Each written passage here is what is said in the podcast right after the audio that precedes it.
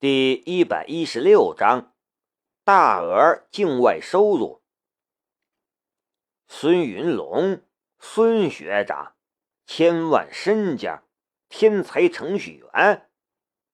如果李杰的杀手锏就只有这些的话，那就别怪我将你碾压了。正对比赛区的看台上，坐着许多邀请来的客人。正中间最前面坐着的几个人，都是青阳 IT 界数得上号的大佬。知奇网络的老板段志奇就坐在看台的前排，他目光并未看向下方的李杰等人，而是左顾右盼，看到有一个人从一侧走过来，就要入席，连忙站起来迎了上去。呃，张总。您怎么也来了？段志奇现在的身家，能让他以这种态度去迎接的人实在是不多，而眼前这位，绝对是一位让他只能仰视的存在。如果论身家，或许他比对方有钱，但是若论地位，那就差多了。这位是微软中国的一名副总。担当了许多重要项目的主管，在国内的 IT 界也是响当当的人物。而张总其实就是这次编程大会的赞助人，近十来年来都在赞助母校的编程教育工作。段志奇和这人在一次国内 IT 界的峰会上见过面，对段志奇的知奇学家。张总也很是赞赏了一番，并坦言说，他女儿很期待知其学家能够覆盖到京城，所以双方倒是认识。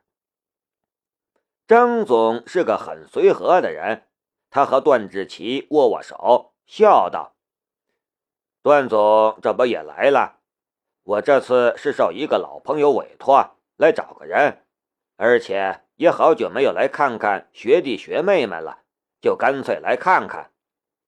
呃，原来是这样，能让张总青眼有加的人，怕是也不简单呐。这个人叫什么名字？我还不知道，这不等着那家伙给我准信呢。张总撇撇嘴，还藏着掖着，生怕我抢了他的人一样。张总说的这个人语气颇为亲昵，却没提名字。段志奇想了想，就想到了一张大胡子的脸。难怪谷歌已经退出中国。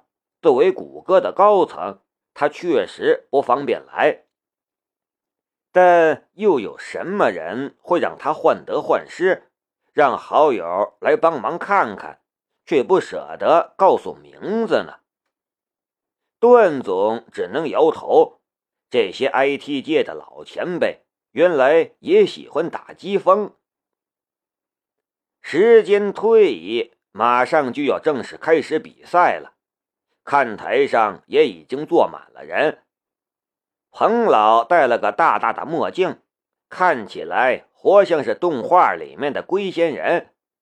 而旁边是被他生拉硬拽来当挡箭牌的何伦，何伦都无语了。他堂堂一个院长，其实也是很忙的，哪能整天围着南明转呢？不过彭老是个爱面子的人，让他自己来看南明的比赛，他抹不开脸。坐在看台上，何伦看看现场。发现自己院系的老师也在，还有自己学院参赛的选手，这才算是淡定下来，也算是给自己的学生加油吧。南明三个人摩拳擦掌，就等着比赛正式开始了。就在此时，导员匆匆走了过来，面色严肃的对南明道：“南明。”你跟我来一趟。什么事儿？南明皱眉。我正打算参加比赛呢。参加比赛？你这事儿要是处理不好，以后就在牢房里比赛吧。导员毫不客气的打断他。南明疑惑的看向旁边，老大他们都一脸茫然。南明再看看李杰那边，就看到李杰露出了得意的笑容。又是这混蛋的阴招，到底有完没完？老大怒喝：“我受不了了，我去揍他一顿！”别激动，南明赶忙拉住老大。老大，你们先参加比赛，沉住气，别着急，我一定尽快赶回来。我陪你一起去。老大是个讲义气的人，你放心，不会有事的。南明道。看台上许多人都皱起眉头，这是怎么回事？特别是彭老，这小子又惹什么麻烦了？李杰看着南明跟着导员离开了，得意的笑了。果然不愧是段哥，段哥出马一个顶俩。出了门，南明就对导员道：“去哪里？别慢吞吞的，走快点，我还要赶着回来比赛的。”现在南明是讨厌透了这个人了，说话一点也不客气。是院长找你。导员刚说了一句话。南明已经踩上了自己的平衡车，风驰电掣而去。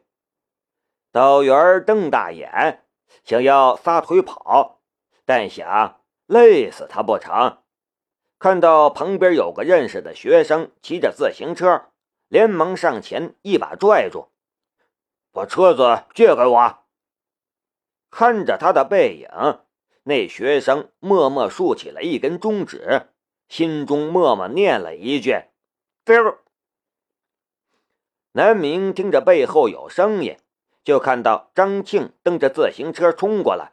“小师弟，等等我，我陪你去。”南明心中颇为感动。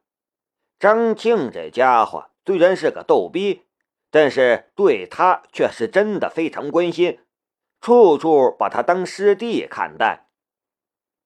南明刚走上楼，就听到院长道：“南明，你还真胆大，你的事儿犯了。”院长对南明的记忆实在是太深刻了，就这么一个凑数的人，竟然在他的学院里混得风生水起，这是何道理？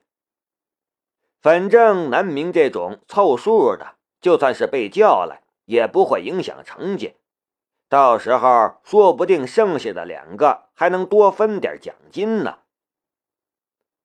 南明走进院长办公室，就看到在院长办公室里坐着另外两个男人，一个中年人看起来颇有领导派头，一个年轻人像是中年人的随员。张庆站出来问道。你们是谁？找南明有什么事儿？你是谁？院长皱眉反问。张庆身体一横，面对万建勇也是一点都不怵。我是涛哥，你们说南明事儿犯了是怎么回事？呃，这是我们和南明同学的事，无关人员还是暂时离开吧。中年人道。我弟弟年龄小，我是他的呃临时监护人。张庆寸步不让。哦，是这样，那好吧。那中年人并不坚持，微笑道：“我们是安全局的，没事儿，就是找小南同学调查一下大额境外收入的事儿。”境外收入。南明听到这四个字，隐隐觉得知道原因了。那个小南同学，你也不用担心，我们就是看到你收到了一笔数额比较大的美元，所以来调查一下。一笔数额比较大的美元是多大？众人一听是这个原因，不论是院长还是张庆几个人都呆住了。南明也愣了一下，果然是这个原因。但转眼却不爽了，他直言不讳道：“你们是在传唤我，还是在找我配合调查？”“当然是配合调查。小南同学，你又没有违法，怎么是传唤呢？”即便是面对一名学生，这名中年人也丝毫不敢说重话。现在都是网络时代了，如果这位同学回去网络上宣传自己受到了不公正待遇，他们还不被唾沫星子淹死？虽然他工作特殊，不怕这些舆论，但终归是不好。既然是找我配合调查，为什么这么急着把我叫来？难道你们不知道我在参加一场奖金为一万元的比赛吗？南明很生气，你这个同学，你怎么说话呢？听到南明说话这么不客气，院长沉不住气了。让你配合调查，你就配合调查。作为新时代的大学生，怎么能那么无组织、无纪律呢？阻你个头，记你个头啊！南明这会儿是连院长一起恨上了。原来如此，你也是李杰的帮凶。平心而论，这件事儿里院长还真不知情，但他确实充当了帮凶的角色。呃，张院长，这是怎么回事？我不是说不一定非要让小南同学本人到场吗？你说没关系，怎么又有这一出？那国安大叔顿时就知道自己这下惹麻烦了。院长一愣，说道：“你这个同学说什么呢？上次参加预选赛时，你压根儿就只是凑数的，就算是现在带你来，又能影响什么？别找借口吧，赶快把事情交代了。”他当院长高高在上习惯了，压根儿就没把一个小小的大一新生放在眼里。而身边这俩人身份太特殊，就算是院长也不愿意和他们多打交道，恨不得赶快把这俩人打发走了。